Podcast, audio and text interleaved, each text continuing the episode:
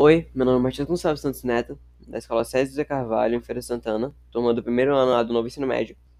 E vou falar um pouco sobre uh, a, a, relação entre a presença indígena na atualidade e a sua vivência é, na época de chegada dos portugueses ao Brasil, através da Sociedade Mecânica de Emily Durkheim e é, o Estado de Natureza em Hobbes. Os povos indígenas têm sofrido intenso preconceito desde que os portugueses e espanhóis chegaram no continente americano. A presença na sociedade foi consideravelmente reduzida. Segundo o censo do IBGE em 2010, apenas 896 mil pessoas se declaravam ou consideravam indígenas. Essa redução massiva na quantidade de indígenas no Brasil se deu devido à desconsideração dos posteriormente colonizadores à sua cultura.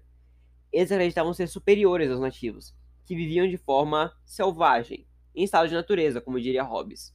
Não se vergonhavam por andar nus, não seguiam regra alguma e viviam de forma livre, sem seguir a jurisdição europeia do certo e do errado.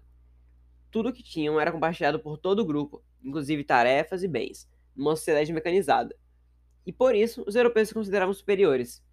Esses fatores, além da maior capacidade tecnológica, encorajaram os navegadores a acreditar que eram é, melhores do que os nativos e, consequentemente, exercer seu domínio na região muitos do, é, dos moradores foram escravizados, mortos e assediados, levando ao crescente preconceito contra sua cultura, a quase extinção dos povos nativos e a situação presente no país.